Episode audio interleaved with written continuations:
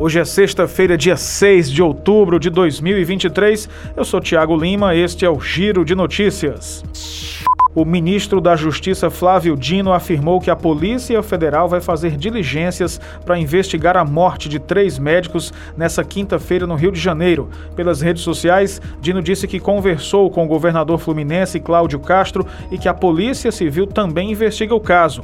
Por determinação da Secretaria de Segurança Pública de São Paulo, a Polícia Civil Paulista vai enviar equipes do Departamento Estadual de Homicídios e Proteção à Pessoa, do Departamento de Inteligência da Polícia Polícia Civil ao Rio de Janeiro para auxiliar nas investigações. Os médicos Diego Ralph Bonfim, Marcos de Andrade Corsato e Perseu Ribeiro Almeida atuavam fora do estado do Rio de Janeiro e estavam na cidade para participar de um congresso internacional de cirurgia ortopédica.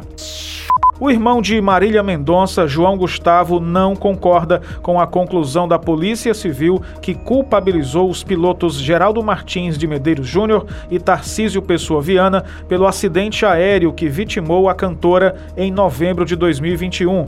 De acordo com João Gustavo, a família sente que a justiça ainda não foi feita. Abre aspas. Faltou transparência. Para a família, continua a dúvida. Achamos que para eles foi cômodo culpar os pilotos e isentar a companhia energética Energética de Minas Gerais. Fecha aspas para o irmão de Marília Mendonça o Instituto do Patrimônio Histórico e Artístico Nacional, o IFAM, informou que pretende usar os recursos do Programa de Aceleração do Crescimento, o PAC, deste ano para finalizar até 2026 138 projetos ou obras de recuperação de patrimônios históricos tombados. O IFAM ainda prevê edital para a elaboração de mil novos projetos.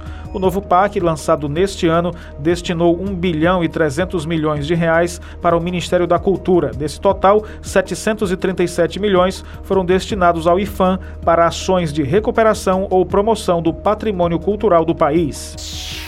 O Giro de Notícias tem produção, edição, locução e sonoplastia de Tiago Lima.